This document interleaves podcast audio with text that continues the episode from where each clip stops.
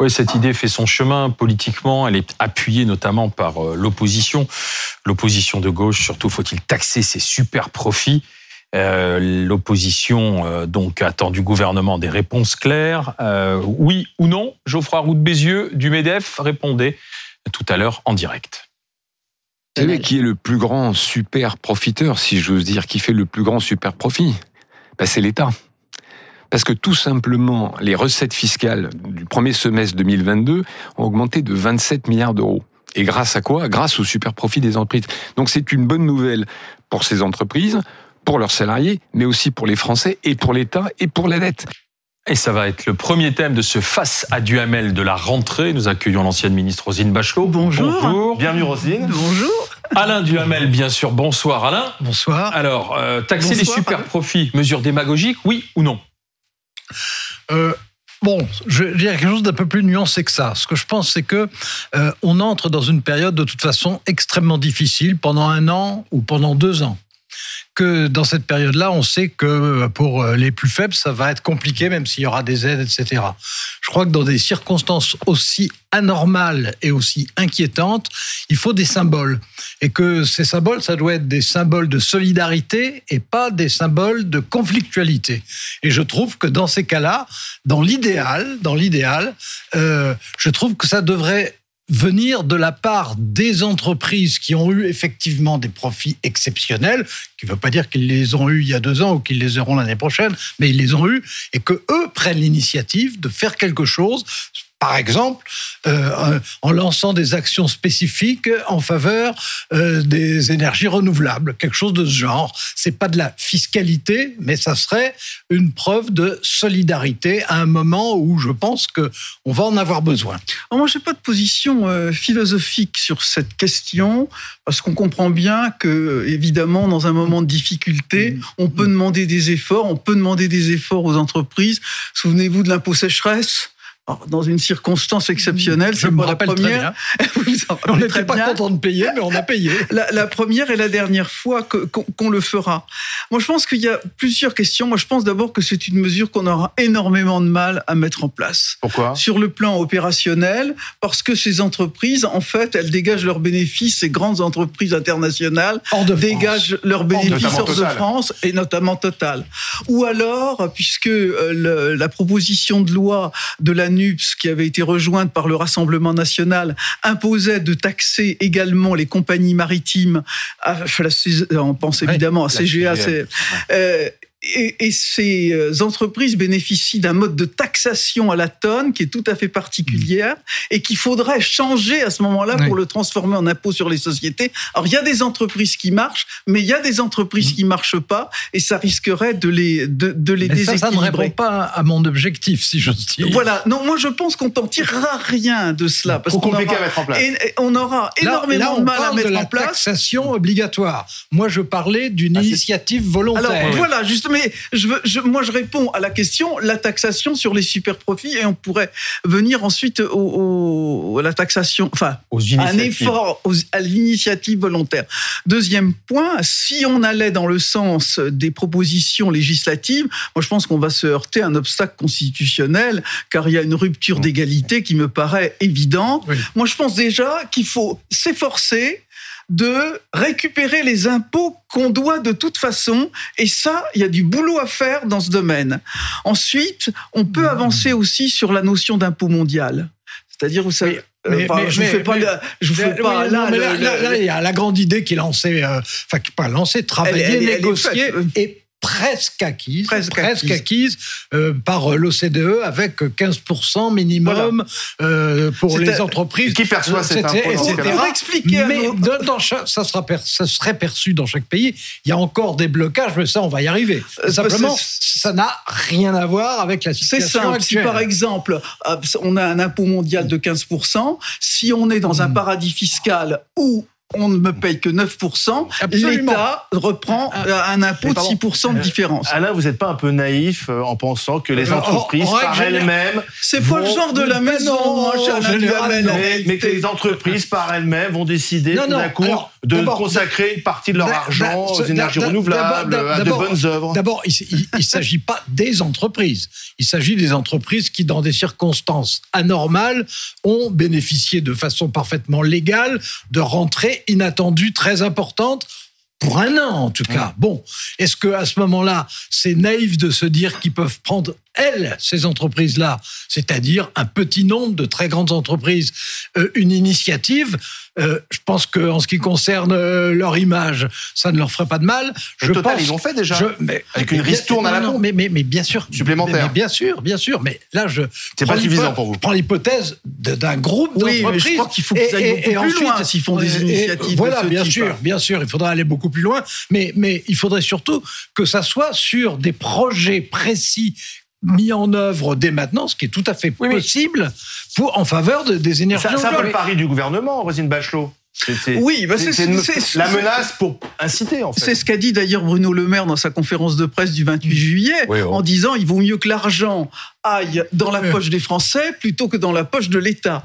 Et on comprend bien qu'il a incité les entreprises à bénéficier de la, ce qu'on appelle la prime Macron, oui, oui, prime défiscalisée. Euh, C'est-à-dire de donner des primes jusqu'à trois fois, Non, parce qu'on comprend bien que si on fait une augmentation de salaire, elle est irréversible, et que si que la conjoncture se renverse, il vaut mieux donner des primes qui sont des primes conjoncturelles que d'avoir une augmentation structurelle des salaires. il est tout à fait dans son rôle quand il dit ça, Bruno Le Maire mais simplement dans une période qui va être une période difficile, réellement, avec donc des risques de tension sociale qui sont pas de l'imagination ou de la poésie. Non, mais ça c'est sûr. Bon, dans ces circonstances-là, je pense que c'est plus politique, comme, les, mais, mais, bien sûr, mais bien sûr, bah, évidemment, ce sont des dans ces périodes, il faut des gestes, il faut des symboles, mm. il faut même peut-être des scalps, mais il faut prendre des initiatives.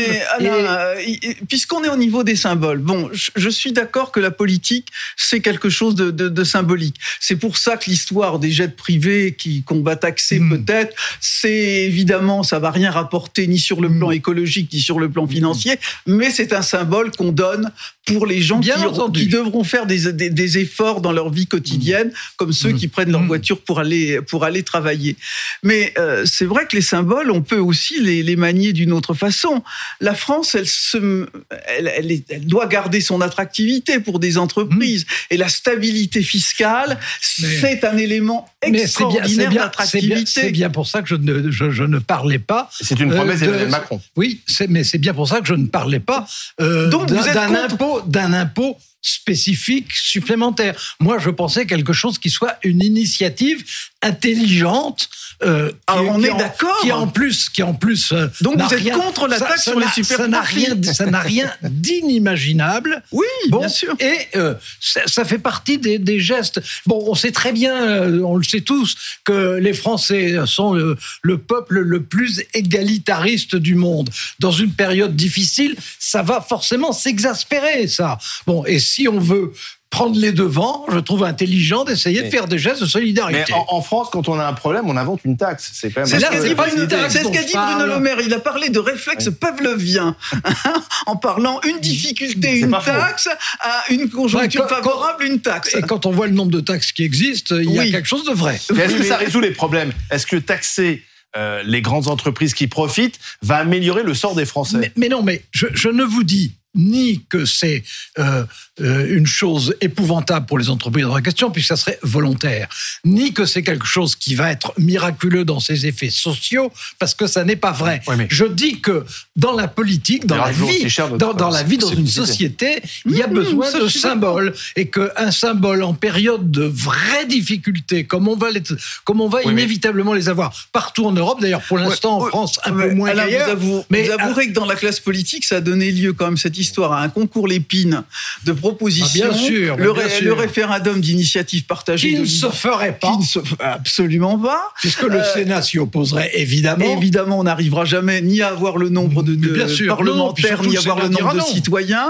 Euh, Éric Coquerel, même le président de la commission des finances, a réalisé qu'il était sur un terrain miné parce qu'il a demandé deux missions flash pour voir, pour tester un peu comment c'était. Donc, il s'est rendu compte. Mission flash dont il se moquait quand c'est le gouvernement oui, qui les sur un autre sujet. Euh, oui, tout à fait. Et on a abouti même de la part des centristes, avec Hervé Marseille au Sénat, qui lui a demandé qu'il y ait une taxation de toutes les entreprises. Tant qu'à faire, et allons donc, allons-y. Et je regarde cela, même, alors, les extrémistes se disent, oulala, là là, on a peut-être mis un pied sur quelque chose qui va pas marcher, et alors des centristes qui devraient être modérés nous sortent des choses absolument incroyables. Je me demande si le monde politique est pas devenu fou avec cette histoire. Bah écoutez, moi qui suis beaucoup plus âgé que vous, euh, c'est ce que je, c'est ce que je vis depuis au moins 60 ans. Ah, bon, très bien. ah donc ça fait 60 ans qu'il est de plus en plus fou. Oui, mais Alain, euh, les, Français, ils ont entendu le président de la République, Alain Rosine, parler lui-même des profiteurs de crise. Mais ils ont vu aussi sur RMC et BFM TV un certain Michel-Édouard Leclerc, qui est quand même pas un philanthrope, sortir une feuille en disant il y en a qui se gavent. Euh, il voit les records de dividendes versés 44 milliards. Quant à la moyenne d'augmentation des salaires, elle est de 3,5%. Donc ils se disent il n'y a pas un moment où il faut peut-être un peu rééquilibrer tout ça, mon cher Alain. Le, problème, c'est que dans ces mesures obligatoires, des mesures obligatoires, elles, doivent mm. s'adresser à tout le monde. Et effectivement, euh, aux entreprises qui boitent, aux entreprises euh, qui vont bien. Et c'est pour ça qu'effectivement, je suis assez d'accord mm, euh, mm. avec Alain Duhamel quand il dit qu'il faut que ce soit une démarche volontariste des entreprises. Je, crois des entreprises qui le peuvent. Qui le peuvent, bah, exactement. Mais non, mais on va pas demander aux cordonniers du coin d'y participer. Surtout qu'il n'y en a plus des cordonniers quasiment. Comment Surtout qu'il n'y en a quasiment plus des ah, cordonniers. J'en ai un vote chez moi. J'en ai un vote chez moi. Je vous on va vous donner. non mais, non, mais euh, dans, dans la, à la fois dans la vie euh, d'une société, mais dans la politique en général, la psychologie, ça fait partie des armes décisives. C'est les, les, les gens ne réagissent pas sur la réalité des faits, ils réagissent sur leur perception donc il faut leur envoyer des signaux et des signaux adaptés. Mais les Français sont intelligents, on peut leur expliquer aussi. les Français sont très intelligents, remarquablement intelligents euh, en ce qui concerne euh, la fiscalité. Ils adorent les impôts à condition que ce soit ceux des voisins. Voilà, oui, mais uniquement des voisins. À un moment aussi, les Français, ils ont envie que quelque, quelque chose se passe dans leur poche, dans leur niveau de vie.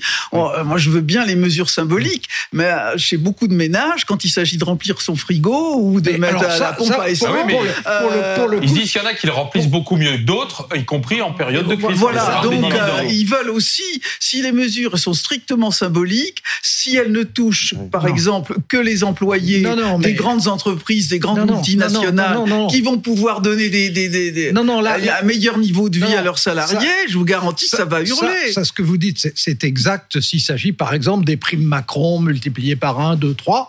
Bon, très bien, ça ne, ça n'est possible que dans les entreprises qui fonctionnent bien, qui sont en bonne santé. Ça, c'est certain. Pour le reste, moi, ce dont je parle, c'est pas du tout. Euh, ce sont des initiatives d'entreprises volontaires pour le faire, qui ont envie de donner une certaine image d'elles-mêmes à un moment donné. Euh, ça n'empêche pas que c'est au gouvernement, pour le coup, de se préoccuper de trouver des, bah, comme d'habitude, des boucliers, des boucliers sociaux pour les plus défavorisés dans la période qui va être aussi agitée que celle qui nous est promise pour 12 mois, 24 ou 36. Mais on voit quand même que cette proposition issue de la gauche, reprise d'ailleurs par le Rassemblement national, quand même divise la majorité. Euh, tout le monde n'est pas d'accord au sein de cette majorité. Euh, Madame Borne, maintenant, dit d'ailleurs, je ne suis plus euh, finalement fermé à l'idée de taxer. d'ailleurs, l'amendement, l'amendement instaurant la, la, taxe sur les super profits est a été raté de peu, hein, de quelques voix. On était. Euh, enfin, c'était surtout une question de présent ou d'absent. Hein, euh, voilà, mais très bien. bon, mais quand on est mobilisé sur un sujet aussi important que celui-là, quand même, et qu'on est bon professionnel, on est là. Et que si on n'est pas bon professionnel, on n'est pas là. Voilà, au moment de voter. Il y a une certaine gêne au sein de la majorité sur cette question? Oui, non, bien sûr. D'abord, c'est normal, il y, a, des sensibilités différentes. Et là-dessus, il n'y a pas un accord au sein de la majorité. Il y a une majorité dans laquelle il y a des gens qui sont pour qui tranche et des gens qui bah, sont Qui va trancher? Parce que c'est pas Madame Borne qui va trancher. Ça se joue à l'Élysée. Non, mais il faut bien savoir que... Enfin, je regarde... moins qu'avant, quand même. Je, je, regardais le mini-sondage que fait le Figaro tous les matins. Et euh, on demandait aux lecteurs du Figaro, qui sont pas a priori des révolutionnaires déchaînés, qui montent sur les barricades. Êtes-vous pour la taxation des super profits J'ai le chiffre ici 68,96% des lecteurs du Figaro sont pour la taxation des super profits. Euh, non, mais ça, veut dire que si vous faites un. Ça, sera populaire. C'est l'illustration de la théorie que, que je.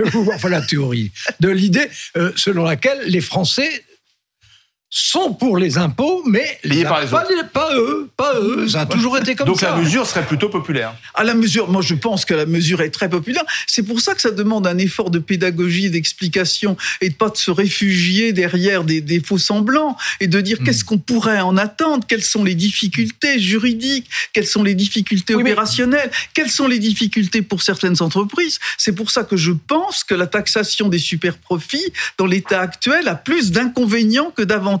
Et c'est Oui, pour ça, et oui, c'est pour ça, et c'est pour ça que moi, c'est pour ça que moi je pense que dans une situation de que dans une situation de ce genre, il faut que ceux qui sont les plus directement concernés donnent l'impression qu'ils pensent non seulement à eux-mêmes, ce qui est leur travail, mais le cas échéant aussi aux autres, parce que de toute façon, on vit dans la même société Complètement. et dans une période qui, de toute façon, va être difficile. Et effectivement, euh, dans ces cas-là, est-ce que dans au gouvernement ou euh, au sein de l'exécutif, on a en tête qu'on a une rentrée à réussir Rentrée Oh, politique, rentrée sociale, rentrée parlementaire, et qu'on se dit que finalement, ce petit artifice de circonstances auquel on est pas, euh, tous les Français ne sont pas forcément opposés, ça peut être utile sur une période Non, donnée. les, les gens au gouvernement, ni Madame Borne, ni Monsieur Macron, ni les autres ne sont, ne sont des imbéciles. Ils ne vivent que pour ça, ils ne pensent qu'à ça, euh, aux difficultés qui vont être absolument considérables de cette rentrée, des difficultés dans la société, dans le, dans le, le Mm. mode de vie des Français, euh, évidemment ce qui va se passer au Parlement,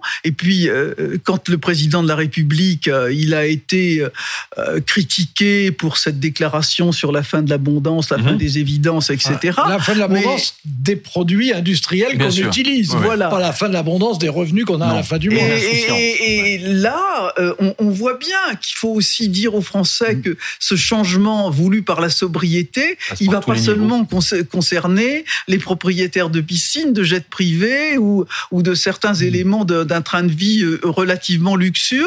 Il va falloir qu'on change tous, hein, puisque euh, 80, pratiquement 90% des émissions de CO2 sont faites par 4 milliards de, de, de, de gens sur la planète, c'est-à-dire y compris chez nous par des gens qui vivent de façon extrêmement modeste.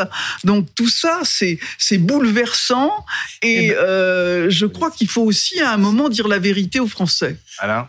C'est c'est pour ça que comme on entre dans une période différente de celle qui existait avant, différente à cause de l'énergie, du dérèglement climatique, de l'Ukraine, de tout ce qui peut se passer, il faut des comportements un peu différents, pas un peu d'ailleurs, franchement différents de ceux qui existent d'ordinaire, ce qui demande euh, beaucoup d'agilité et d'habileté pour un gouvernement, euh, ce qui demande du sérieux pour une majorité et ce qui demande beaucoup d'imagination pour les acteurs sociaux.